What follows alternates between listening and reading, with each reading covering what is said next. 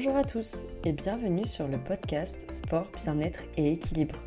Si vous découvrez aujourd'hui mon podcast, je suis Lucille, coach sportif diplômée et praticienne en massage sportif et deep tissu.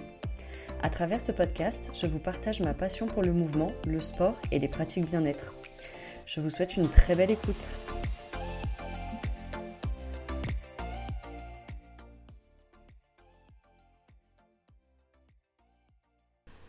Bonjour à tous, j'espère que vous allez bien. On se retrouve aujourd'hui pour un nouvel épisode de podcast avec un invité qui est Théo. Euh, est-ce que tu peux te présenter? Alors euh, bonjour à tous, donc euh, Théo Fernandez, j'ai 28 ans et je suis coach sportif depuis 8 ans maintenant, à l'heure où on fait ce podcast. Donc ça fait un petit moment. Ok, est-ce que tu peux expliquer un petit peu ce que tu fais? Est-ce que tu as ta structure? Est-ce que tu travailles en salle? Comment tu fonctionnes au quotidien alors euh, aujourd'hui, actuellement, je vis à 100% euh, donc euh, à mon compte dans la mesure où j'ai ma structure d'entraînement, donc un petit studio de coaching privé, et je passe la majeure partie de mon temps à coacher soit en individuel, soit en small group. Voilà, donc ça représente le cœur de mon activité, qui auparavant était juste une petite partie de ce que je pouvais effectuer. Ok. Est-ce que tu pratiques toi-même une activité sportive et qu'est-ce que tu fais euh, Est-ce que tu as le temps de t'entraîner? Alors, euh, au niveau du sport, euh, je suis passé un petit peu par toutes les étapes, par tous les extrêmes. Et en fait, c'est un petit peu corrélé à la vie que j'ai eue dans la mesure où moi, j'ai découvert le sport à cause du fait que j'étais en surpoids étant plus jeune. Donc à la base, c'était plus un moyen pour changer physiquement, pour être mieux dans la vie. Et euh, de là, on est découlé euh, justement une passion qui après, en grandissant, en a fait mon métier. Mais euh, je suis passé donc par des phases, un petit peu comme beaucoup de personnes, je pense, aujourd'hui, notamment musculation à 100%, donc plutôt axé body dans lequel j'ai aussi compétitionné en me testant sur une année.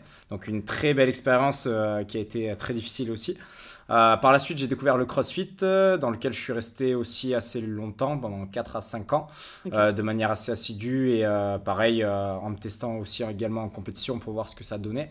Et plus récemment, donc j'ai eu quelques petites problématiques physiques qui m'ont fait revenir un petit peu aux fondamentaux et remettre en question un petit peu voilà, ma, ma vision, on va dire, de, de l'activité. Donc je pourrais me classifier comme une personne assez hybride, dans la mesure où j'aime bien toucher à tout et tester différentes choses et euh, voir euh, et en tirer des conclusions pour après euh, voilà, passer de l'un à l'autre en fonction des, des périodes et, et de l'envie aussi. Ok. On va revenir après un petit peu sur ce que tu as fait personnellement, les compètes et tout.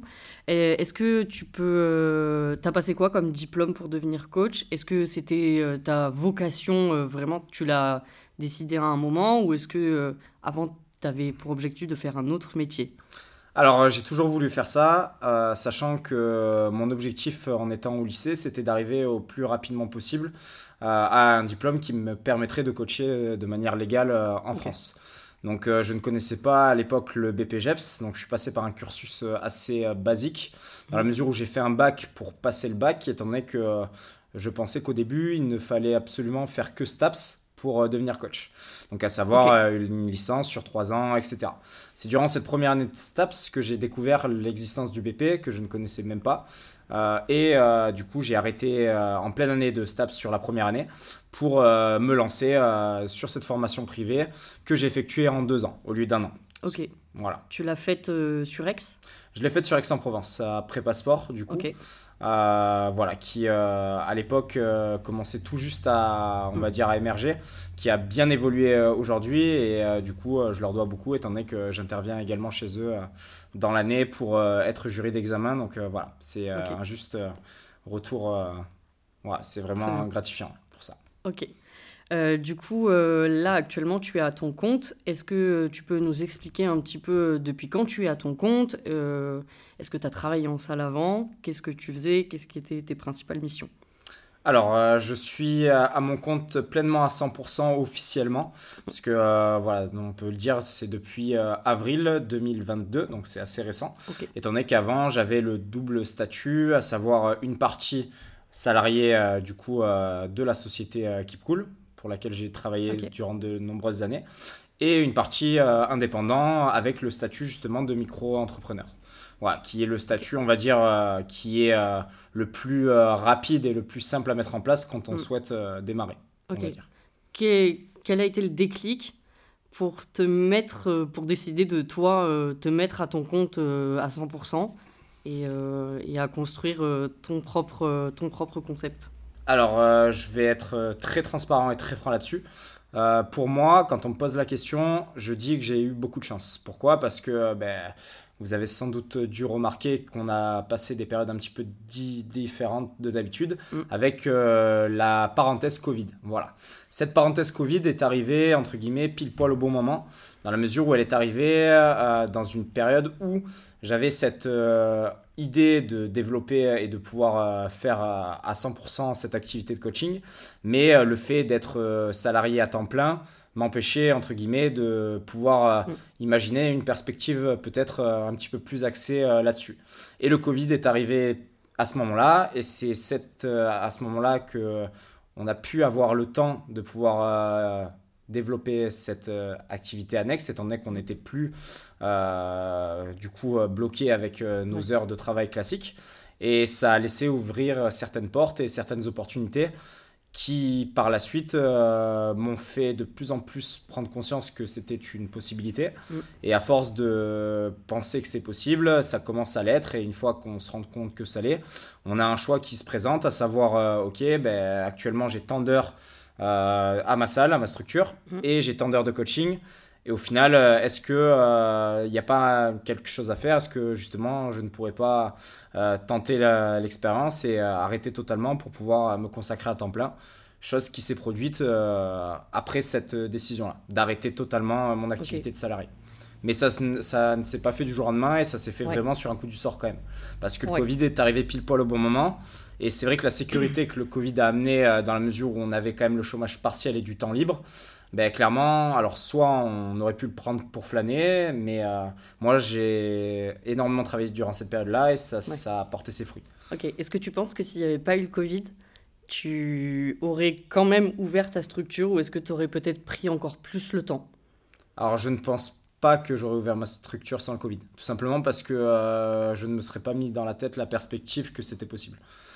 Ok. Dans la mesure où je n'aurais pas pu tester euh, avant et euh, la mm. crainte de perdre la sécurité de l'emploi aurait été trop forte par rapport à... Il y avait plus à perdre qu'à gagner à ce moment-là. Ouais, pour le coup, ça a été une bonne transition. Pour le coup, ça a été une bonne transition et clairement, hein, c'est pour ça que j'en assume totalement les mots que j'utilise. C'est que pour moi, c'est vraiment une chance que ce soit produit à ce moment-là. Ok. Donc euh, clairement, je dois beaucoup à cette période-là, qui a été une période très difficile pour beaucoup de personnes, mais au final, euh, qui aura permis aussi euh, de grosses évolutions. Ok. Pour ma part, en tout cas. Ouais, bon, c'est cool. c'est cool. c'est un beau projet. du coup, dans ta structure, est-ce que tu peux un peu expliquer ce que tu proposes, les accompagnements en coaching, small group Qu'est-ce que tu fais comme activité?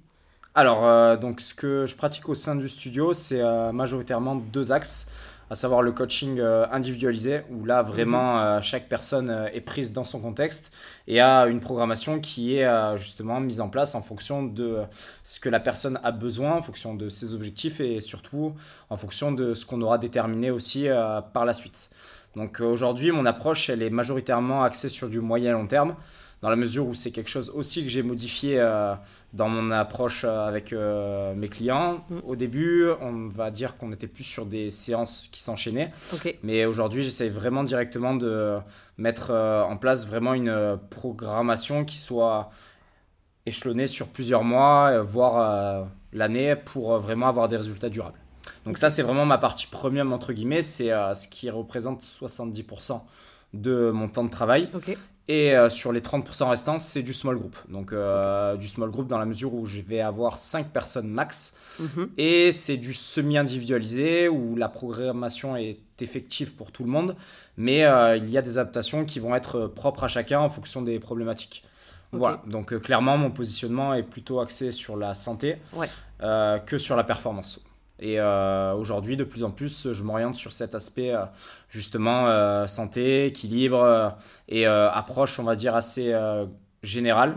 Donc j'aime appeler ça un petit peu ouais, c'est des mots qui sont un peu à la mode, on va dire, mais tout ce qui va être euh, holistique ou euh, vision euh, Ouais. à 360 degrés, c'est un peu ce que j'essaye de mettre en place euh, avec mes adhérents. Donc c'est vraiment créer quelque chose qui soit durable et Mm. être dans la transmission et la pédagogie, plus que dans Ouais. le fait de faire une séance pour faire une séance. C'est vrai que je suis à mon avis est assez tranché là-dessus sur vraiment le, le coaching versus on va dire l'animation.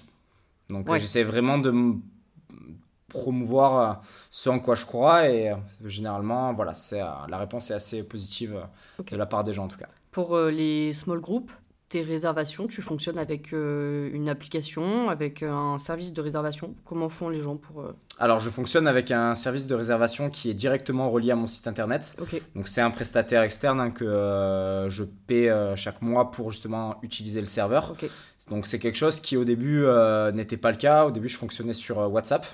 Euh, sauf que au final le temps perdu Ouais. à essayer de générer quelque chose qui soit on va dire concret, cohérent, etc. Ben en fait me prenait une charge mentale un peu trop importante par rapport à tout ce que je devais déjà mettre en place. Mm. Et en fait la délégation est quelque chose qui vient de manière quasiment euh, automatisée, automatiquement euh, Ouais. au fur et à mesure qu'on progresse dans le développement de notre société. quoi. Il n'y a Mm. pas le choix. Parce que sinon, au final, on se rend compte euh, de pas mal de choses. euh, Ouais, on perd vachement de temps. Et on au perd début, énormément de temps, Au début, on a envie de tout faire. Au début, on veut tout faire, dit, euh. Ouais. Il faut que je me débrouille. Euh, je n'ai pas forcément les moyens d'investir dans un Exactement. prestataire externe, mais au final, le temps qu'on prend pour le faire, quand c'est pas des choses qu'on sait faire, on perd un temps incroyable.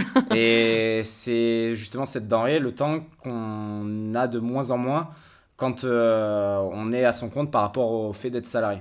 Et ça, c'est des choses qui ont Mm. changé dans mon état d'esprit et des choses que je ne pouvais pas forcément voir venir Ouais. en pensant forcément, c'est pas parce qu'en fait, on se rend souvent compte, on se rend souvent pas compte, pardon, que euh, le fait de faire 20 heures de coaching par exemple dans la semaine, euh, on va dire c'est 20 heures de coaching. Mais en fait, euh, si on fait 20 heures de coaching, c'est que derrière, il y a le double, voire le triple en termes de préparation et euh, de tout ce que ça implique, euh, ne serait-ce que pour faire, ne- enfin, enchaîner les créneaux de manière cohérente, etc.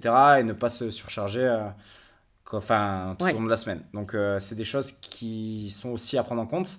Et ce temps-là disponible est fondamental si on veut euh, être bon dans ce qu'on fait. Sinon, euh, on perd de la qualité, on perd de l'énergie, et au final, ça se transmet euh, dans nos coachings. Et Mm. c'est quelque chose que j'ai pu aussi euh, constater euh, en fonction de comment je m'organisais. Si justement j'essaie de tout faire tout seul, Ouais. euh, j'étais beaucoup moins pertinent dans le cœur du métier qu'on est censé faire. Et c'est là Ouais. souvent le problème. Ok, là actuellement, tu travailles seul ou est-ce que tu es entouré de d'autres coachs ou de d'autres professionnels de santé? Alors, euh, je travaille euh, du coup en collaboration avec pas mal de personnes autour de moi. Euh, alors, mon équipe, on va dire, elle est plutôt axée sur tout ce qui va être communication.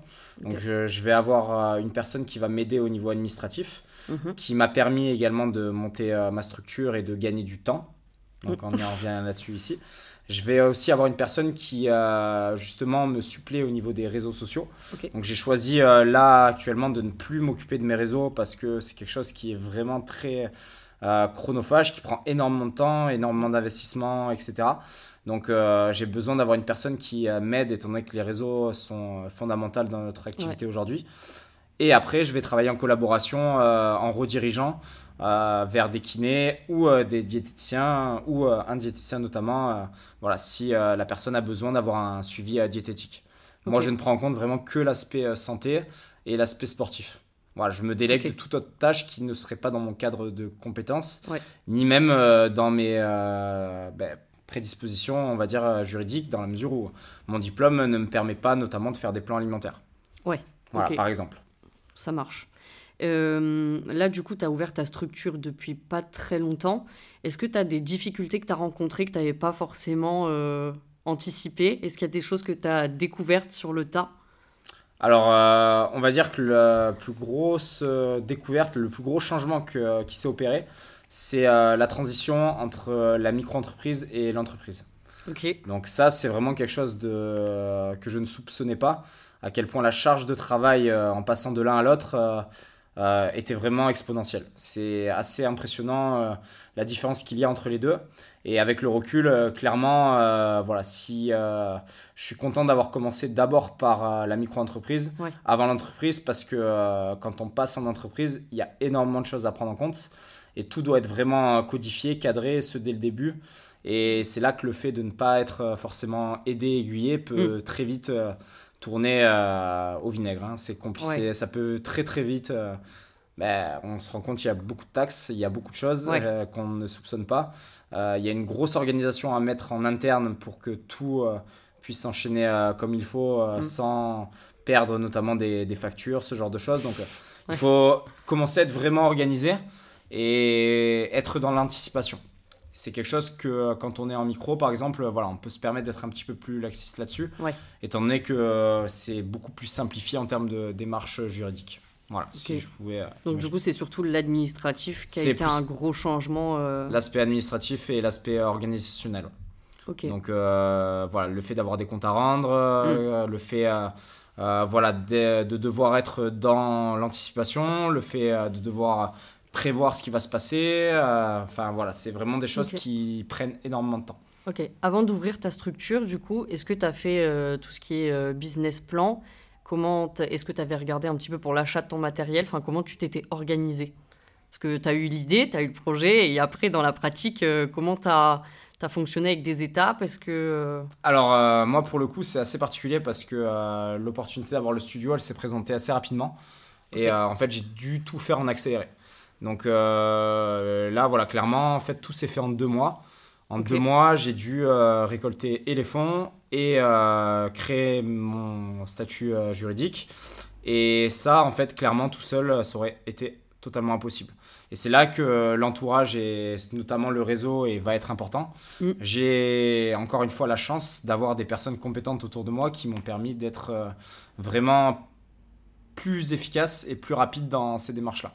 Donc euh, là, clairement, je dois voilà, vraiment tirer un, coup de chapeau à la personne qui m'aide au niveau administratif, car elle m'a mis en relation avec les bonnes personnes au bon moment, euh, sachant que je n'avais pas le temps euh, pour faire autrement. Donc tout s'est fait un petit peu en mode rush. Donc en deux mois, voilà, en deux mois, j'ai dû passer de l'un à l'autre, tout ça avec en même temps des statuts à mettre en place, mm. des démarches et enfin, si je peux retenir quelque chose, enfin, si je dois euh, énumérer juste euh, un conseil, c'est vraiment euh, le fait de se créer un réseau de manière assez large pour vraiment, en fonction des besoins et des opportunités, pouvoir rapidement pouvoir mm. faire appel à ces personnes-là qui vous feront gagner le temps nécessaire justement pour quand vous ne l'avez pas justement.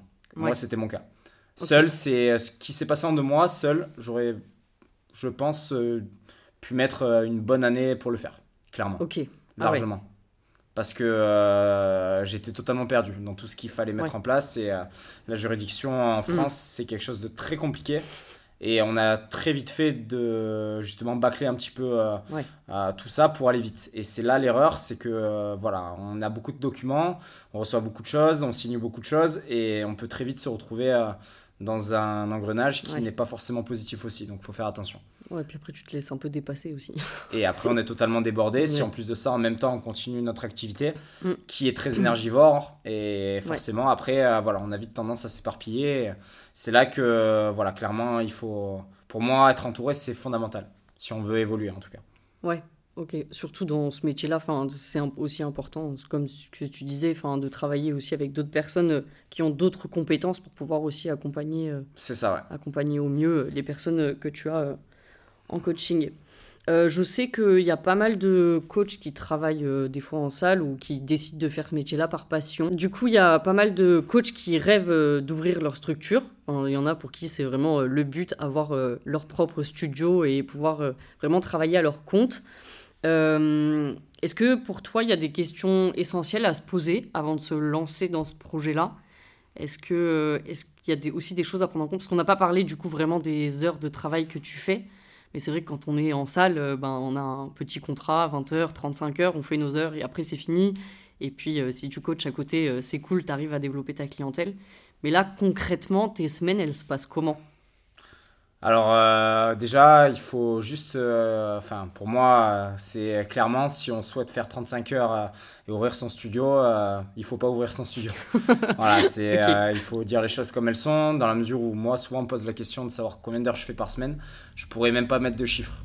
En fait, il faut savoir une chose, c'est que ça ne s'arrête jamais entre guillemets, surtout dans la mesure où on est en société il y a toujours des choses à faire, euh, que ce soit de l'administratif, que ce soit de la comptabilité. Euh, ça s'ajoute au fait de créer les séances. Mm. Ça s'ajoute au fait d'être au cœur de l'activité, donc être dans le coaching. Et euh, ça s'ajoute au fait également de créer euh, les plannings, de caser les rendez-vous, etc. Et euh, également de s'occuper de sa communication et de s'occuper de la pérennité de son entreprise. Donc être aussi dans l'anticipation, à savoir quel process mettre en place pour continuer pour faire en sorte que ça perdure. voilà, enfin tout ça cumulé fait que au final on est sur quasiment quelque chose qui, euh, qui ne s'arrête euh, absolument jamais, surtout si en plus de ça on doit s'entraîner personnellement. Parce que voilà, c'est quelque chose qui est euh, pour moi fondamental dans la mesure où en tant que coach sportif, si on ne s'entraîne pas, on ne peut pas bien faire notre métier, à mon mm. sens. Hein. Clairement, voilà, moi, si je peux faire autant d'heures, c'est parce que je m'octroie du temps également pour ma pratique personnelle, qui me permet également du coup de gagner en compétences pour mes coachings, etc. Mais mm. clairement, c'est du temps qu'on doit aussi incorporer dans son temps de travail. Euh, pour moi, ça fait partie du travail, et donc euh, notamment les heures d'entraînement, je les compte comme des heures de travail, parce que ça fait partie, au final, à mon sens, du métier. Mais tout ça accumulé fait que, euh, voilà, il faut être prêt à avoir des journées qui soient saccadées. on est dans un métier où on travaille quand les gens ne bossent pas. vous allez avoir des journées où vous allez commencer à 7h le matin avec les gens qui, travaillent, qui ne travaillent que en décalé. Vous allez avoir un créneau entre les deux à midi avec les gens qui viennent entre midi et deux. Et vous allez euh, des fois reprendre à 17h30 avec les gens qui terminent le travail jusqu'à 21h. Voilà, il faut être prêt à avoir des journées des fois qui soient saccadées en trois temps. Et malheureusement, on aimerait bien avoir un, planning fixe qui soit toujours euh, axé, on va dire, euh, avec des heures qui s'enchaînent de mm. manière fluide. Ça, la réalité, c'est que ça n'arrive quasiment jamais. Dans nos métiers, c'est toujours. On essaye d'agencer au mieux, mais on a très rarement l'opportunité d'avoir des journées, euh, entre guillemets, de bureau euh, en termes mm. de tranche horaire. Donc, euh, il faut prendre ça en compte, selon notre contexte de vie aussi, selon ce qu'on cherche à mettre en place à côté, et ne pas sous-estimer la charge d'énergie qu'il va falloir avoir à disposition pour assurer et justement mettre euh, tous les jours l'énergie nécessaire. Parce qu'on est dans de la transmission d'énergie, donc euh, clairement, voilà, on a besoin aussi d'être en forme, physiquement, mentalement, etc. Donc euh, voilà, c'est aussi tout ça à, calculer. C'est des choses qu'on ne, qu'on ne voit pas au début, mais qui très vite nous sautent aux yeux quand on en fait un peu trop. Ok. Est-ce que tu as mis en place des choses, toi, pour justement recharger un peu ton énergie et pouvoir couper un peu de tout ça? Alors, je suis encore dans cette recherche-là parce que voilà, on est à la recherche permanente d'équilibre, mm. clairement, mais c'est vrai que ce n'est pas toujours facile, mais voilà, il faut impérativement euh, s'octroyer du temps pour soi dans la mesure où euh, il faut vraiment pouvoir faire ce qu'on aime dans la journée, au moins sur, euh, voilà, que ce soit... Par exemple, moi, clairement, je sais que ce qui me permet vraiment d'être énergique et de me recharger, c'est le fait de pouvoir vraiment couper et m'entraîner au moins comme je le souhaite.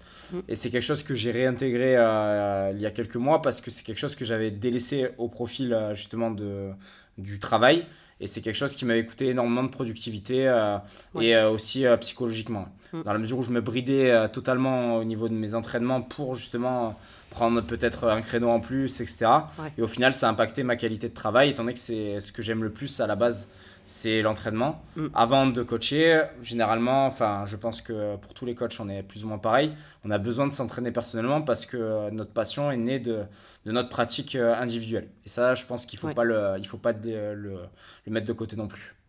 Ouais, hyper euh, important de pouvoir euh, continuer aussi à prendre du temps. Enfin, ça fait, ça, pour toi, c'est aussi un temps de travail, mais c'est aussi un temps perso où ça te permet de couper un peu de, ça permet de journées, couper, quoi. ça permet également du coup de repartir euh, en étant bien focalisé, euh, notamment sur des journées comme ça à rallonge, Ouais. où on a l'opportunité d'avoir justement euh, des coupures qui des fois peuvent être assez longues, de 2 à 3 heures. Ouais. Et c'est vrai que c'est ce temps-là, en fait, on pourrait le prendre à ne rien faire, mais vu qu'il faut repartir derrière, voilà, c'est ça, c'est que souvent, en fait, on reprend à 17h30. Donc euh, la plupart des gens finissent à 17h30. Mm. Donc peuvent totalement euh, lâcher euh, le cerveau et ont terminé leur journée, ne reprendront que le lendemain. Nous, Ouais. la difficulté qu'on va retrouver généralement dans notre métier, c'est que on va avoir commencé tôt, donc on va avoir déployé beaucoup d'énergie et il va falloir en redonner à Mm. 17h30. Lorsque, pour la plupart des gens, ça s'arrête. Et Ouais. c'est ça que- qu'il faut aussi prendre en compte. Donc, c'est vrai que être totalement saturé et reprendre dans cet état-là pour finir sa journée, c'est, ça peut être délétère aussi pour la suite. Ouais. Et Donc, je trouve ça euh, intéressant aussi de le préciser pour ceux qui pourraient être intéressés par euh, ce métier-là parce que c'est une passion. Euh, c'est loin d'être un métier euh, tranquille. c'est loin d'être un métier tranquille et facile. Et, hein. euh, là, et, les, et les horaires décalés font aussi partie des choses, pour moi, à mon sens, à prendre en compte. Parce que je sais que moi, quand j'ai passé mon diplôme, c'était quelque chose que je savais. Mais des fois, on a, enfin, il y a des petits détails comme ça qu'on prend pas en compte. Mais là, euh, ça fait partie, euh, c'est important. Enfin, du coup, Théo est à son compte, mais moi, je travaille en salle. Il y a des jours où on démarre à 7h et il y a des jours où on termine euh, à 22h. Enfin, tu as des journées qui sont parfois décalées. Enfin, c'est aussi un rythme de vie à avoir et se poser les bonnes questions, savoir si c'est vraiment quelque chose qui nous motive vraiment au quotidien pour que ça dure sur le long terme et pas que ça soit juste euh, une lubie euh, sur euh, six mois, quoi. Ouais, puis si je devais rajouter quelque chose aussi, c'est vraiment de prendre en compte le contexte de vie dans lequel on se trouve et ce qu'on cherche vraiment à mettre en place. Il y a beaucoup de personnes pour qui, notamment le fait de fonder une famille, etc., va être prioritaire. Et clairement, il faut accepter le fait que si on choisit cette option-là, euh, cette option justement de fonder une famille peut être euh, plus compliquée à mettre en place dans ce cadre-là. Donc il faut aussi être en adéquation avec ça, selon si on est seul ou euh, en couple par exemple. Mm. Ça peut aussi avoir des impacts euh, négatifs. Et ça, c'est des choses qu'on a tendance à ne, pas, à ne pas omettre, mais il faut aussi penser à ça. Parce que la passion est aussi euh, problématique que euh, ce qu'elle est bénéfique. Ouais. C'est que la passion peut très vite prendre le pas sur euh, tout le reste au final. Mm. Étant donné qu'on travaille dans ce qu'on aime, on fait ce qu'on aime quotidiennement, et quand on fait ce qu'on aime, on ne compte pas. Et le problème qu'il y a, c'est que le fait de ne pas compter, avec l'accumulation des semaines, des mois, etc., peut euh, justement créer un déséquilibre total entre Ouais. Et euh, la frontière entre la vie réelle et euh, la vie euh, professionnelle Mm. bah, est quasiment plus là. Au final, on se retrouve à être Ouais. totalement immergé dans ce qu'on fait et ne plus avoir du tout cet équilibre-là qui peut littéralement faire péter un câble. Donc, Ouais, surtout qu'on s'en rend pas compte. et on s'en rend même pas compte. D'autant plus qu'on n'est pas non plus dans un métier qui est figé, dans la mesure où si on veut en plus perdurer aujourd'hui dans ce métier, il faut aussi être à la page, et ça veut aussi dire prendre du temps pour se former, continuellement. Parce que euh, la science évolue, ce qui a été vrai hier ne l'est plus aujourd'hui, et notre euh, devoir est de toujours être euh, euh, informé de l'évolution justement des, des données. Et ça, ça passe par aussi euh, mettre de l'énergie dans la formation continue, parce que s'arrêter au BPGEPS, euh, pour moi aujourd'hui, c'est s'enterrer. Ouais, Et je mâche pas mes mots là-dessus. Pour moi, quelqu'un qui reste sur euh, son BP euh, n'aura pas d'avenir dans ce métier. C'est pas possible. Parce que Oui. euh, il y a trop, trop, trop d'évolution. Il y a Mm. trop de choses à prendre en compte dans le coaching qui ne peuvent pas être abordées sur une formation privée de un an. C'est absolument impossible. Oui, puis il y a des choses que tu rencontres au quotidien, enfin des problématiques de, par exemple, de tes coachés euh, que tu n'as pas forcément vues euh, sur le moment pendant ton diplôme. Enfin, après, ça dépend aussi. euh, Enfin, le BP est plus court que le Dust que moi j'ai passé. Donc peut-être que j'ai aussi vu plus de choses. Mais tu as, des questions et des, des problématiques que tu n'as pas du tout abordées. Et si toi, tu décides pas de te mettre à la page, tu peux pas accompagner correctement la personne qui décide euh, Exactement. de se mettre euh, en coaching. Euh, tu disais du coup que la frontière était assez mince euh, du fait que notre métier soit aussi euh, notre passion et qu'on a tendance des fois à un peu dépasser les bornes en termes de travail. Est-ce que tu en parles parce que toi, c'est quelque chose que tu as traversé? Oui, ben, enfin, voilà, si je peux en parler aussi librement aujourd'hui, c'est que j'ai eu une phase totale, totale de, on va dire, de down. Hein, je sais pas quoi, voilà, on peut appeler ça de différentes manières, mais clairement, j'ai une phase de surménage extrême qui euh, du coup a été lié à beaucoup de choses euh, dans une période euh, qui a été très compliquée. Donc ça représente 3-4 mois avant l'été qui ont, et même pendant l'été qui ont été vraiment dans une spirale au final infernale entre guillemets, étant donné qu'il n'y avait plus du tout de... Il n'y avait plus du tout de décalage entre mon travail et ma vie perso. Et le temps, en fait, c'est comme si le temps ne s'arrêtait plus. Euh, ce qui a engendré beaucoup de choses, une perte de poids très rapide, euh, des problématiques euh, au niveau hormonal, des, un sommeil totalement irrégulier et une grosse blessure qui m'a handicapé pendant 7 mois maintenant, ça fait 7 mois. Et tout ça lié à, voilà, avec une surcharge de travail et une surcharge mentale mm. et une pression indirectement que je me mettais euh, par-dessus. Enfin voilà, tout ça fait que euh, au final, euh, c'est des signaux qu'on n'écoute pas au début. Et quand on se prend au final tout dans la tête d'un coup, on se rend compte qu'on a déconné, mais sauf que ça fait trois mois que c'est comme ça. Mm. Et voilà, ça peut être, ça peut être, ça peut des fois décourager et faire en sorte de se dire bon ben, est-ce que au final c'est ça vaut le coup de faire tout ça et, mm. on a certaines personnes qui changent totalement de, de métier ou de voie après euh, se rendre compte de la réalité de, de la chose. Et c'est là que j'ai pris conscience que voilà prendre euh, trouver l'équilibre c'est vraiment euh, ce qui est le plus dur dans, dans ce métier ouais. Ouais puis tu es constamment obligé de réadapter Enfin, à un moment T, ton équilibre, il est ce qu'il est, et puis trois mois après, il est peut-être différent. Et c'est ça, ouais. C'est toujours euh, trouver, euh, en fait, limiter, euh, éviter le chaos et essayer, mm. voilà, de. Certes, il, va, il faut bosser fort, il faut bosser dur, mais il faut aussi, voilà, trouver cette frontière qui évite de passer de l'autre côté, quoi. Parce que ça peut aller très vite et ce que je vous dis ici, c'est quelque chose que je n'ai pas vu venir. Sauf que au final, comme on sait que tout est relié, ces signaux de d'irritabilité, de perte de poids, le sommeil, la blessure, généralement, c'est pas des choses qui sont dues au hasard. C'est euh, mm. une blessure, euh, notamment, enfin voilà, ça arrive jamais euh, comme ça. Et une grosse blessure qui survient en pleine période, justement, de suractivité, c'est un petit peu la manière dont le corps a de s'exprimer pour dire il faut stopper, quoi. Mm. Et c'est dommage d'en arriver jusque-là. C'est vrai qu'avec le recul, voilà, clairement, je pense que j'aurais pu éviter cette, cette phase qui a duré quand même 4 mois. Mais pendant 4 mois, on a la tête dans le guidon et on mm. fait. On a l'impression que ça va, mais en fait, euh, on se rend compte que ça va pas souvent quand euh, la, sonnette, la sonnette d'alarme est déjà tirée. Donc c'est dommage. Euh, et j'inciterai ben, les nouveaux coachs notamment et ceux justement qui sont dans cette démarche-là d'être à l'écoute et de faire attention mm. à ces signaux qui sont assez clairs généralement. Ouais. On, les, on les voit arriver. On les voit, on les entend, mais on les laisse passer et ouais on se dit euh, mais non c'est pas grave c'est juste la journée a été difficile ça va passer euh, voilà jusqu'à ce que ça passe plus ok tu t'en es rendu compte euh, tout seul de cette période ou c'est parce que tu as eu des retours de personnes extérieures tu as échangé? Enfin ça tu t'en es rendu compte comment? Alors je vais être totalement transparent c'est grâce à mes clients que je m'en suis rendu compte.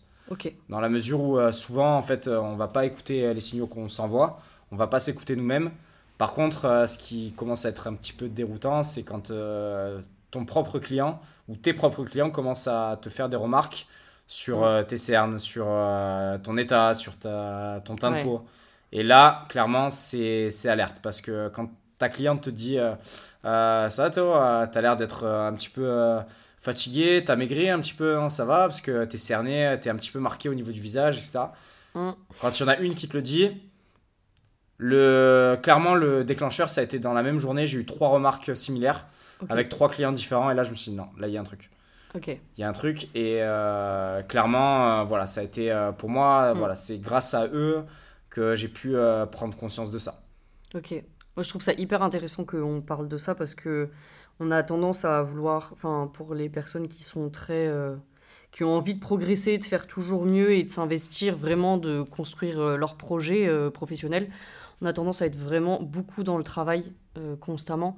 et on s'en rend pas compte. Enfin, on n'a pas besoin forcément d'avoir euh, une, une, entreprise euh, perso pour s'en rendre compte. On peut aussi euh, travailler en salle et, et, ça peut aussi arriver. ouais. et, et, on a tendance à pas se rendre compte de, de tout ça. On se dit c'est pas grave, c'est une mauvaise journée ou ça va, ça fait trois jours, je suis fatigué, ça va passer. Mais c'est aussi important de faire attention à son état parce que si nous on n'est pas en état, on peut pas amener les personnes qu'on encadre dans, le bon, dans la bonne direction aussi. quoi. Et clairement, je, suis, euh, je te rejoins là-dessus et c'est surtout, euh, à mon sens, euh, problématique dans la mesure où notre rôle principal, il est de transmettre de l'énergie. Mmh. Et si tes propres clients te font remarquer que tu manques d'énergie, là, clairement, tu peux pas laisser passer ça. Enfin, moi, ça, ça a été le, clairement, que, que, mes propres clients me disent que qui me trouvent fatigué et marqué, voilà, ça a été, euh, là, ça a été clairement euh, le signe que c'était trop.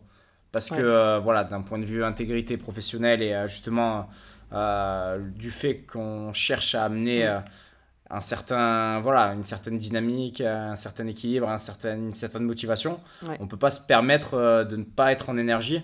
Et ça passe par justement gérer ces phases-là et les éviter surtout. Ouais, Ok. Ne pas arriver jusqu'à là. Enfin, voilà, clairement, ne pas arriver jusqu'à ce que tes propres clients mm. te fassent la remarque. Clairement. La conclusion, ça fait, ça fait bizarre. Ça fait bizarre quand ça arrive. Hein. Ouais, c'est clair. Oui, oui, bah ouais. Je, je l'ai personnellement euh, traversé aussi. Et euh, c'est vrai que juste euh, l'attention, le sommeil, tout ça, c'est des choses auxquelles nous, on a besoin de, de faire attention. Et on se dit c'est pas grave j'ai passé une mauvaise nuit ça ira mieux demain. Et on persiste on persiste jusqu'à qu'on n'en puisse plus. Donc euh, hyper ça passe jusqu'à ce que ça passe plus. Ouais et ça. peut durer des ça peut durer longtemps avant que ça ne passe plus. Ouais. mais souvent quand ça ne passe plus euh, ah, c'est que ben, déjà allé trop loin. c'est que c'est déjà trop tard et pour mon cas, euh, cette phase-là a été couronnée par une euh, énorme blessure à la hanche euh, qui aurait pu me coûter une opération. Donc ça, ouais, quand même. je suis passé à très très près. J'ai voilà, ça fait 7 mois que je suis en galère là-dessus et clairement, enfin, j'ai la chance que le tendon est pas cédé complètement, mais il n'en restait pas beaucoup. Est-ce que tu peux expliquer du coup ce que tu as comme blessure? Alors je me suis littéralement arraché le moyen fessier, clairement, hein, quasiment sur toute son insertion dans la mesure où euh, voilà, il m'a été diagnostiqué euh, un tendon lésé à hauteur de 90%. Oui. Donc euh, on va dire que voilà, c'était très limite. mais du coup, ça un mal dans, pour un bien, c'est que ça m'a permis de freiner. Ça m'a mm. forcé à freiner. Hein. De toute façon, voilà, c'est, je suis resté avec des grosses douleurs pendant très longtemps. Mais ça m'a aussi permis de me former et de gagner en compétences parce que j'ai pris en main ma rééducation. Euh, tout seul au bout d'un moment parce que j'en avais marre d'avoir mal et euh, voilà, je voulais euh, faire en sorte que j'aille le mieux possible, le plus rapidement possible. Et donc, ben, le fait est que j'ai pu me former sur la hanche, sur la mobilité, en plus de ce que j'avais déjà fait par le passé. Et ça m'a amené d'autres perspectives que j'utilise notamment maintenant dans mes coachings, etc. Donc au final, il y a toujours un cadeau caché dans les, dans les, dans les problèmes faut juste savoir le saisir. Il faut pouvoir le saisir. Ok, et du coup, toi, est-ce que en tant que coach, tu es encadré ou est-ce que tu te fais ta propre programmation? Est-ce que, du coup, par rapport à cette problématique de hanche, tu as été euh, aidé par des spécialistes? Alors euh, oui, j'ai été, euh, été, encadré. Alors euh, voilà, faut savoir que j'ai quand même fait tout un protocole de kiné et du coup de réhabilitation, donc avec voilà les procédures traditionnelles. Mais je me suis formé auprès de Training Therapy, si je peux les citer, parce que voilà ils m'ont apporté énormément. Et grâce à eux, ben, leur protocole notamment, qui certes n'est pas individualisé, mais est axé sur toute une logique de, de réathlétisation progressive. Euh, j'ai pu regagner euh, la majeure partie de ma mobilité et euh, notamment ma flexion quasiment complète sur du squat qui m'était impossible pendant plusieurs mois. Donc voilà, c'est, je leur tire vraiment un grand coup de chapeau parce que c'est, je suis resté très longtemps euh, avec euh, des enfin avec des difficultés euh, lors de la flexion et j'ai pu vraiment gagner et décanter le problème grâce à, à leur protocole. donc voilà. C'est un grand merci à, eux. Trop chouette. Ok. Euh, tu as fait part au tout début du fait que tu intervenais auprès de Prépa Sport, euh, donc qui est un organisme de formation où on peut passer euh, notamment le BPGEPS. Est-ce que toi, euh, tu prends conscience de certaines problématiques dans ces formations? Euh, Est-ce que tu peux expliquer un petit peu ton rôle? Est-ce que tu interviens euh, auprès d'étudiants ou est-ce que tu es juste sur des parties d'évaluation? Et est-ce qu'il y a des choses que tu remarques qui sont pour toi à travailler, enfin des choses qui reviennent et tu te dis oh c'est pas possible ou il y aurait besoin qu'il y ait des choses qui évoluent? Alors, euh, clairement, je vais être euh, assez euh, direct euh, par rapport à ça. Il y a clairement un manque de contexte dans l'approche qu'ont les élèves généralement par rapport au coaching. Donc, je m'explique. On a tendance à oublier quelque chose d'assez fondamental, c'est que la personne que l'on a en face de nous est un être humain qui est spécifique et qui est individuel. Et c'est quelque chose qui malheureusement euh, ne peut s'acquérir que grâce à la pratique et à l'expérience terrain et euh, qui est, est souvent euh, au final mis de côté au profil de la théorie et de ce qu'il est censé faire entre guillemets d'un point de vue scientifique Ouais. pour être optimal. Donc euh, c'est vrai qu'on a tendance de plus en plus à, à citer des études, à faire euh, comme ce qui est euh, indiqué dans les livres, etc. Sauf que euh, toute la partie, on va dire, euh, sociale est à mon goût pas assez développée euh, dans ces formations-là. Ce qui en soi est, une, est normal dans la mesure où il y a un an. Donc en Ouais. un an, il faut déjà se concentrer sur tout ce qui va être anatomie, physiologie de base, etc.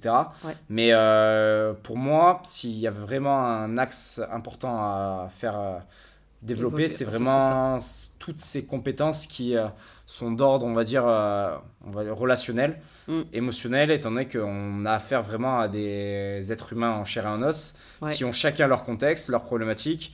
Et euh, ce qui est vrai pour une personne ne sera pas le cas pour une autre. Et c'est quelque chose qu'on peut vraiment constater euh, sur le terrain. Donc pour moi, j'irai beaucoup plus loin dans l'approche euh, en proposant des cours justement sur euh, notamment la, bah, sur tout ce qui va être euh, communication, méthode de communication, sur euh, comportement, etc. Parce que voilà, chaque personne est Ouais. vraiment très spécifique et souvent quand on a affaire à des jeunes coachs qui sortent justement de ce diplôme-là, Mm. il manque cette, on va dire cette, cette expérience Mm. sociale avec des clients. Ouais. Et c'est souvent ce qui pose problématique, euh, Mm. ce qui est problématique au début euh, quand on cherche à se développer. Ouais. Après, c'est vrai qu'il y en a peut-être qui sont aussi plus à l'aise, peut-être euh, quand c'est une reconversion et qu'on a déjà fait un métier dans l'humain, peut-être que ça paraît plus évident. Mais c'est vrai que quand t'as jamais fait, euh, quand t'es pas dans le contact humain, euh, c'est pas ça. quelque chose qui est naturel et dans lequel t'es à l'aise, c'est peut-être parfois un peu difficile euh, d'aborder le truc, quoi. Ouais, c'est exactement ça. Puis après, il y a aussi l'autre aspect, c'est-à-dire que si on souhaite vivre de l'activité de coaching, on est avant tout des vendeurs. Et Mm. euh, ça, il faut l'accepter. Et euh, il faut aussi euh, prendre en compte cet aspect-là, qu'il faut être capable de proposer et de vendre ses services également aux gens qui vont venir à notre porte pour demander Oui. du coaching. Et ça, c'est aussi quelque chose qui est un petit peu mis de côté. Mais euh, à mon sens, euh, Ouais. voilà, avant d'être un bon coach euh, sur le terrain, il faut déjà être capable voilà, de faire passer son message Mm. et que la personne adhère à, adhère à la vision. Et Ouais. ça, c'est vrai que c'est quelque chose qui, c'est pour moi le plus important si on souhaite vivre de cette activité. Ouais, Après, bien entendu, il faut être un bon coach aussi.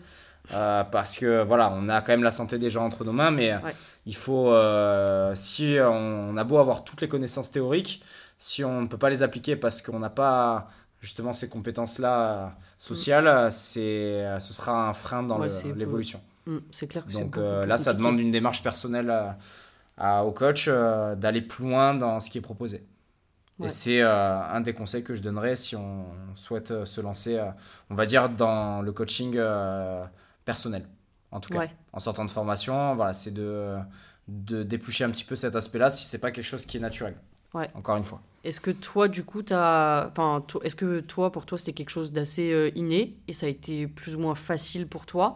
Ou est-ce que tu as fait des formations? Est-ce que tu as lu des livres qui t'ont permis et qui t'ont aidé là-dessus? Alors, euh, moi, pour mon cas, c'était absolument pas inné du tout, dans la mesure où, euh, en fait, euh, je suis sorti de mon BP, j'avais 19 ans. Donc, voilà, j'étais assez jeune à ce moment-là et j'avais aucune idée de tout ce qu'allait englober le coaching. Pour moi, euh, voilà, c'est, euh, je, je fais de la muscu, j'aime ça, je m'entraîne, euh, j'entraîne les gens, comme je m'entraîne. En fait, à la base, c'était ça. Ok. Clairement, euh, je suis parti dans cette idée-là et j'ai très vite compris que euh, il allait falloir euh, un petit peu plus si je souhaitais vivre de ça. Et euh, pour euh, vous expliquer un petit peu la, comment ça s'est passé, mon premier, ma première cliente en coaching personnalisé est arrivée au bout de trois ans d'activité. Donc euh, j'ai dû attendre trois ans pour avoir mon premier coaching individualisé. Ah ouais. Donc tout ça pour vous dire que c'est quelque chose qui peut prendre du temps. Donc certes, il y a le contexte, il y a le fait Mm. que j'étais pas prêt à ce moment-là, etc. Mais euh, c'est surtout que j'étais tout simplement pas armé en sortant du BP pour Mm. euh, prétendre euh, à être euh, un coach, tout simplement. Ouais. Parce qu'il me manquait euh, énormément de compétences. Ouais, pourtant c'est fondamental. Enfin, Et si tu veux vraiment développer ton Voilà, activité, euh, t'es obligé de, de aussi de passer par là. C'est ça. Pour le coup, j'estime avoir de la chance que moi, dans le Dust, j'ai eu un peu plus cette partie euh, communication, marketing. C'est vraiment des, des choses sur lesquelles euh, j'ai travaillé pendant les deux ans. Donc, du coup, c'est vrai que j'étais un peu moins prise au dépourvu et ça a été peut-être un peu plus simple aussi pour moi. Après, on a, j'ai un an de plus euh, dans ma formation, donc peut-être aussi pour ça. Mais c'est vrai que ouais, ça paraît essentiel et c'est pas juste parce que euh, t'aimes faire de la muscu et t'aimes faire du sport que ça va dérouler tout seul, quoi. Ouais, ouais. Pourtant, c'est vraiment l'image que, et l'idée que j'avais euh, au début. hein. Ouais, mais je pense que c'est toujours le cas. Mais après, euh, à pour, euh, 18-19 ans, voilà, c'est, on a plein d'étoiles dans les yeux. Et, Ouais. et quand on est en, en formation, on se rend pas compte du taf qu'il va falloir fournir derrière. Quand on, voilà. Après, euh, c'est pour ça qu'il y a aussi de gros écarts de niveau dans ces formations, étant donné que c'est assez varié Mm. et qu'on a affaire à tout type de personnes, avec euh, des gens qui euh, sont passés par euh, justement des, des expériences en communication, etc. Donc qui, elles, généralement, s'en sortent un petit peu mieux euh, Mm. dès le début, euh, une fois qu'elles ont leur diplôme. quoi. Ouais. Mais en tout cas, voilà, si vous êtes un jeune coach aujourd'hui et que vous êtes en formation et que vous n'avez pas ce recul-là et que ce, ce dont on a discuté ne vous fait pas encore tilt, Ouais. voilà, je vous, vous incite à essayer de vous former. Il y a énormément de livres aussi sur le sujet qui peuvent aider. Euh, mais en tout cas, voilà, il faut avoir conscience que cette partie-là euh, va être euh, fondamentale dans votre progression. Ça, Ouais. c'est sûr. Est-ce que tu pourrais, tu aurais peut-être un ou deux conseils pour les personnes qui souhaitent peut-être faire une formation BP ou autre pour arriver à ce métier-là?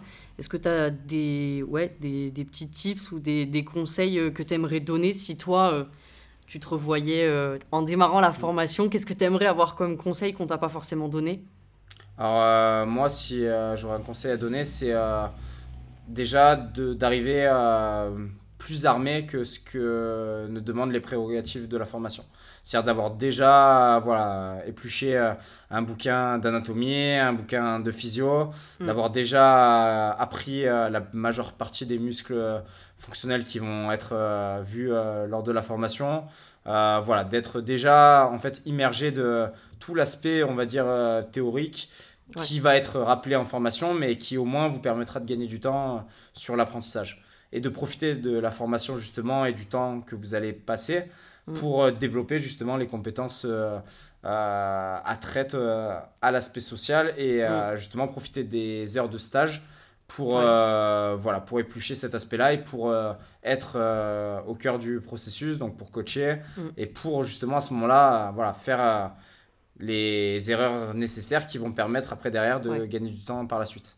Et c'est vrai que si euh, on arrive et qu'on a absolument zéro, qu'on n'est pas armé du tout, qu'on n'a Ouais. jamais ouvert un livre d'anat, qu'on n'a jamais fait un mouvement de muscu et qu'on arrive comme ça avec une main devant, une main derrière, clairement en fait le temps de la formation va juste être mis pour euh, apprendre la base de la base à savoir euh, voilà les principaux muscles, euh, origine, insertion, terminaison. Mais sauf que voilà, ça, ça suffira pas. Non. Parce que tu auras beau connaître les muscles, c'est cool. Tu auras beau connaître les mouvements pour renforcer telle ou telle zone. En fait, si tu n'as pas, tu n'as que ça à la fin de la formation, ben en fait cet aspect-là, il manquera en fait. Et si on veut dès à présent, enfin dès le diplôme être euh, être prêt Ouais. à l'emploi entre guillemets, et, ben, il faut avoir, il faut, il faut avoir deux coups d'avance. Mm. Bah, à mon sens, vraiment, voilà, si je devais Ouais. refaire euh, ma formation au moment où je l'ai passée, c'est que je passerais beaucoup plus de temps à me former au niveau justement marketing, communication, développement, que sur l'aspect physio, etc., qui en soi peut être largement étudié de son côté, avant la formation. Ouais. Après, c'est vrai que c'est quand même toujours mieux d'avoir un peu. Enfin, moi, à mon sens, c'est comme ça que je l'ai vu, moi, avant de passer mon diplôme, mais j'avais déjà un petit peu regardé à quoi m'attendre. Enfin, c'est aussi ça, anticiper. Euh, pour moi, le choix du diplôme, euh, c'est même important, avant même d'avoir choisi le diplôme que vous voulez passer, de regarder un petit peu ce qu'il y a dans le contenu pour aller vers quelque chose qui correspond vraiment. moi, avec le recul, je passerais pas un BPGF. Je serais resté sur mon Dust parce qu'il y avait des aspects aussi euh, qui étaient pour moi euh, fondamentaux et qu'il n'y a pas forcément dans le BP, quoi. Choisir sa formation aussi euh, avec ce qu'il y a à l'intérieur. C'est sûr que ça paraît évident pour, pour des passionnés, mais pourtant, chaque année, à chaque session d'examen, on retrouve des choses qui sont assez sidérantes dans la mesure où on a affaire à des personnes qui ont fait un an de formation et, et qui sont encore euh, au stade euh, de, du début. Donc euh, c'est quand même assez parlant et au final ça se réitère. Donc c'est pour ça que voilà, si j'en parle, c'est que mm. malgré le fait de, de le savoir, ça n'empêche pas de retrouver chaque année des, des, grosses problématiques là-dessus, hein. notamment après un an de formation. Ouais. Donc à mon sens, c'est des choses qui peuvent quand même être, euh, être évité quand même. Qu'est-ce, qu'on, qu'est-ce que tu retrouves principalement comme euh, problématique euh, quand tu interviens auprès de Prépasport? Un manque énorme de connaissances de base sur notamment les principes, on va dire la physiologie principale et même on va dire le mouvement d'une manière, d'une manière globale, dans la mesure où il y a souvent une incohérence et euh, justement un manque euh, total d'adaptabilité mm. en fonction de la personne euh, qui passe, qui est utilisée en cobaye pour l'examen notamment. Donc avec des séances sur qui des cas pratiques, pour adapter sur des cas pratiques, avec justement une absence de recul sur les réelles capacités de la personne qui est coachée à ce moment-là. Et donc du coup une mise en pratique théorique mm. qui n'est pas du tout corrélée avec le niveau de la personne qui pratique justement à ce moment-là. Je trouve ça important du coup euh, de revenir là-dessus, parce qu'on le disait un petit peu euh, avant dans le dans l'épisode là, que le fait de coacher, c'est pas euh, entraîner les, les gens comme nous on s'entraîne, et que c'est aussi hyper important de d'être assez diversifié sur ce qu'on propose pour pouvoir vraiment s'adapter. Pas s'arrêter juste à de la muscu parce qu'on adore ça Enfin, pour moi, c'est pas ma vision des choses, mais tu es, très limité dans ton coaching. Tu peux pas accompagner grand monde si tu t'arrêtes juste à ce que toi, tu sais faire. C'est la raison pour laquelle la formation continue, c'est vraiment fondamental. Et euh, il faut vraiment avoir une boîte à outils qui soit très très diversifiée pour pouvoir être capable de réagir assez rapidement. Il mm. faut prendre en compte que ce qui va se passer sur le terrain, majoritairement, c'est de la réaction. C'est jamais, ça se passe jamais comme ce que tu as prévu. Je mm. peux vous donner plusieurs exemples, mais euh, voilà, moi, je sais très bien que à chaque fois, euh, le plan n'est quasiment jamais respecté. Parce qu'il y a toujours euh, une problématique inhérente au contexte de la personne qui va se greffer. Mm. Je peux vous donner plusieurs exemples, hein, mais notamment j'en ai eu un très récemment hier, où la personne arrive à mon créneau individuel, euh, la séance est prévue, étant donné que tout est bien planifié, euh, sa mm. séance est écrite sur le tableau, euh, on sait ce qui doit être fait, etc. Ben, la séance n'a pas du tout été celle qui a été écrite. Ok. Tout simplement parce que la personne est arrivée en me disant je suis bloqué au niveau des cervicales. Voilà, j'ai mal, j'ai pas dormi de la nuit et j'ai des douleurs. Ah, c'est des choses en plus que toi tu peux pas anticiper quoi. C'est des choses qu'on ne prévoit pas. Donc autant vous dire que si vous n'avez pas entre guillemets épluché un peu plus loin que ce que vous propose le diplôme, ben, cette personne-là, vous lui dites euh, ben, écoute, euh, on ne peut pas faire la séance, on reporte. Ouais. Sauf que c'est justement ce qu'il ne faut pas faire. Ouais. voilà. Donc c'est à vous d'être capable de pouvoir réagir et d'être dans l'adaptabilité constante. Mm. Voilà, donc c'est un exemple parmi tant d'autres, mais euh, il y en a aussi euh, différents. Il, y en a, il peut y en avoir d'autres euh, d'autres types, notamment sur certaines périodes. Mm. là, l'heure où on enregistre, on est en période de fête. ne pas prendre en compte le contexte de la personne quand elle vient entre Noël et le jour de l'an peut être problématique, selon ce qu'elle a fait ou pas. Donc faire une séance de force max sur une personne qui a fait un repas très riche la veille, qui a beaucoup bu, qui a peu dormi, et qui arrive euh, dans un état totalement pas opérationnel. Totalement pas opérationnel. n'est peut-être pas propice à Ouais. effectuer une grosse séance lourde à ce moment-là. Mm. Peut-être que faire circuler un petit peu le sang de manière légère sera un peu plus pertinent. Mais ça, c'est des choses voilà, qui euh, font sens aujourd'hui, mais euh, qui, au début, euh, ne sont pas perçues. Ouais. Donc on a tendance à vouloir suivre le plan, parce que c'est le plan qui est défini. Sauf que le plan, en fait, euh, voilà, il dépend aussi de ce que la personne peut produire. Ouais. Et si j'avais un conseil à donner au futur coach, c'est toujours euh, se poser la question de savoir si la si ce qu'ils ont prévu pour la personne Mm. est dans les capacités de cette personne à ce moment-là. Ouais. Parce que, que c'est pertinent, quoi? le métier, c'est d'abord de mettre la personne en sécurité. Ouais. Et une fois que la personne est sécurisée, à partir de là, on peut euh, aller un petit peu plus loin, mais si euh, la sécurité de base de la personne n'est pas assurée, ben, clairement, c'est voilà, c'est pas bon. Quoi. On peut pas. On peut pas Ouais. faire faire une séance euh, qui Ouais, n'est pas adaptée à- au contexte de la personne. Oui, puis si tu fais ça euh, sur le long terme, à force, tu perds ton client parce qu'au final, euh, ton client, enfin, ça répond pas à ses besoins non plus. Il y a le fait de bouger, de faire de l'activité, de sortir de sa zone de confort, mais ça veut pas dire le faire à toutes les séances. Ça veut pas dire non plus euh, mettre la personne dans le rouge tout le temps. C'est ça, parce Et il que. faut savoir aussi euh, doser et trouver le juste milieu. Parce que si euh, tu mets constamment la personne dans le rouge alors que c'est pas son truc, enfin, elle n'est pas vraiment axée là-dessus, son truc c'est pas de se dépasser à chaque fois, elle renouvellera pas chez toi.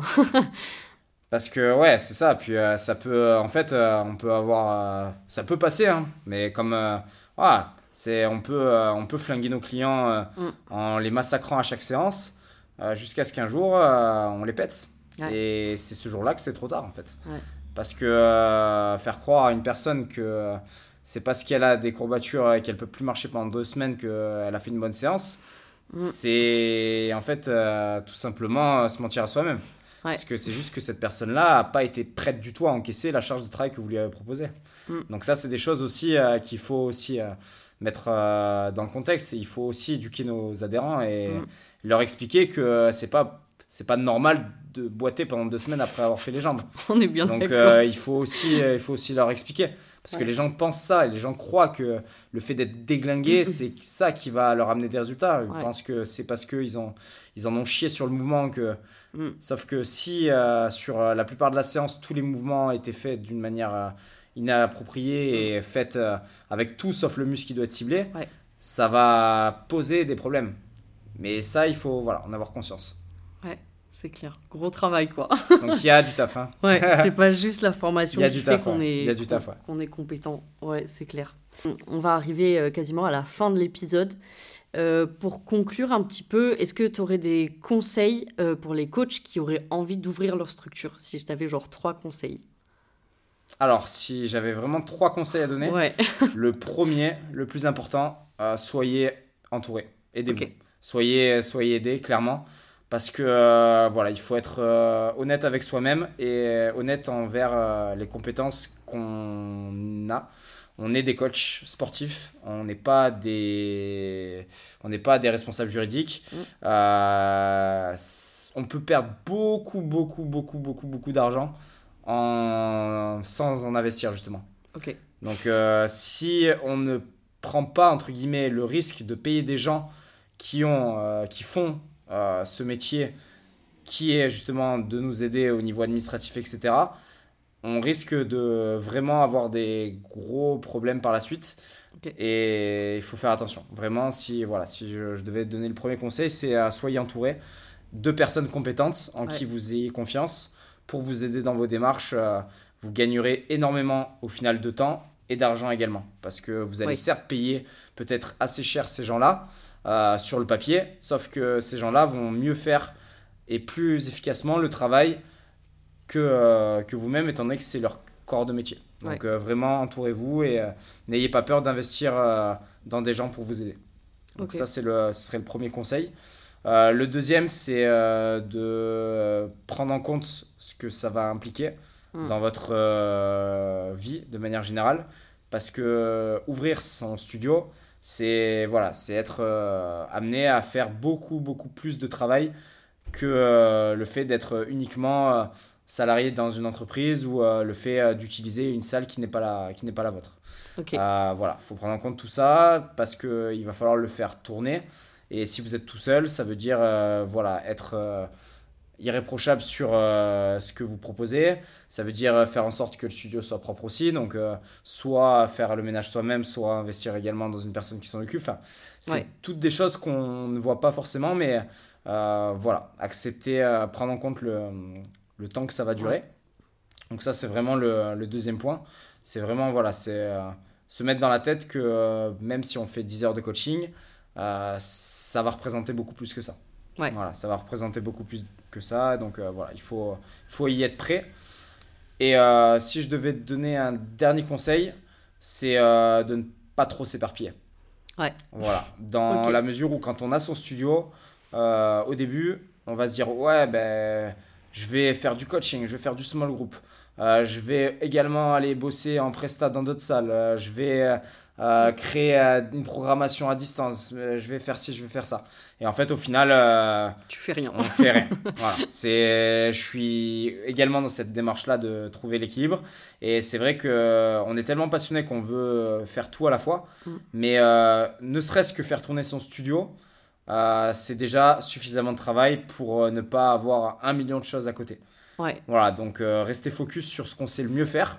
Et du coup, essayer de se libérer du temps pour faire ce qu'on sait faire. Et donc ça, pour moi, ça passe par le fait de déléguer.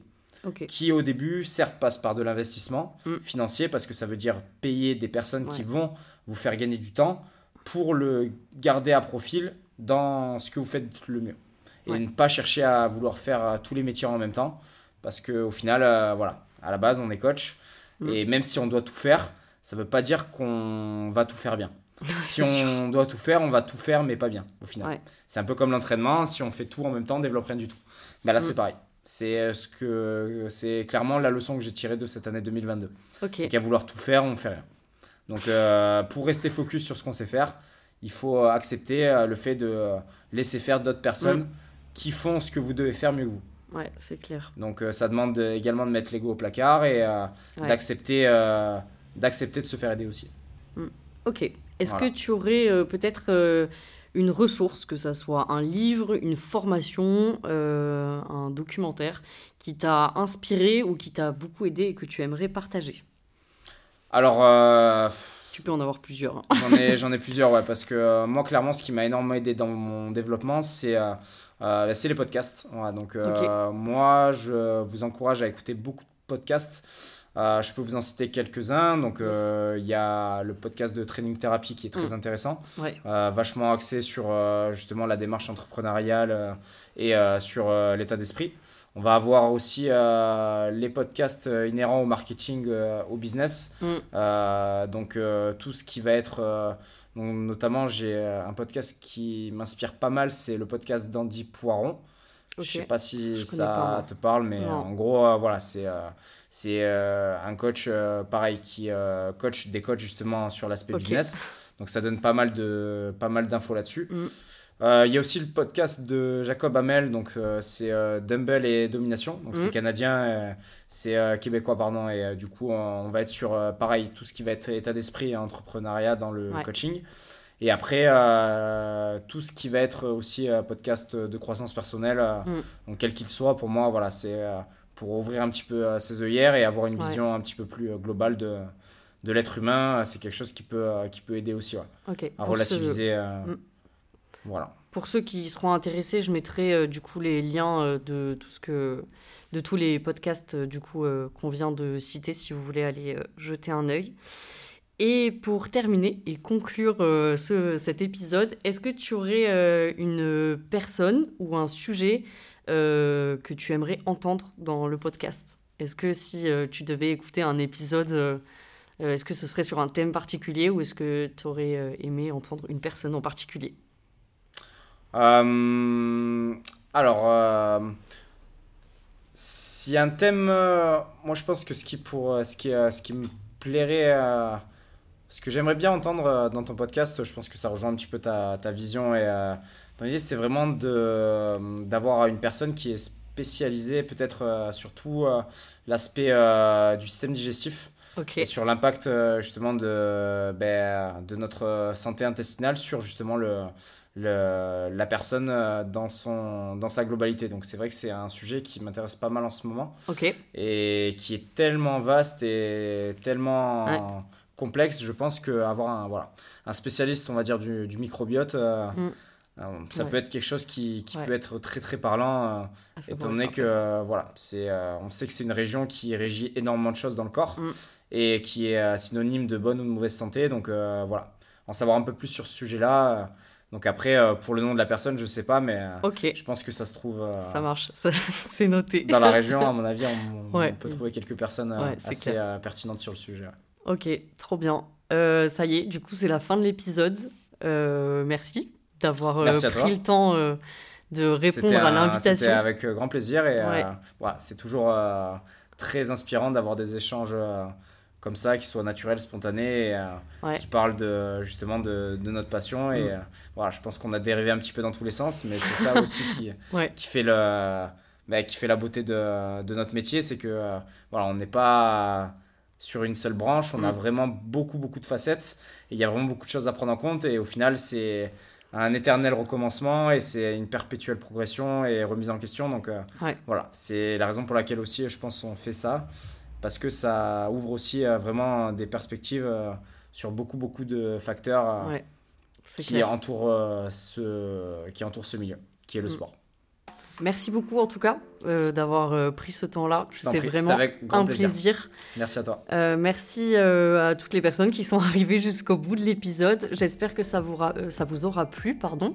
N'hésitez pas à partager cet épisode dans vos stories sur Instagram. Si, si ça vous a plu, en nous identifiant, je mettrai aussi les réseaux sociaux de, de Théo si vous voulez le retrouver euh, et aussi de son site internet si vous avez envie d'aller voir un petit peu euh, ce qu'il propose et ce qu'il fait au quotidien.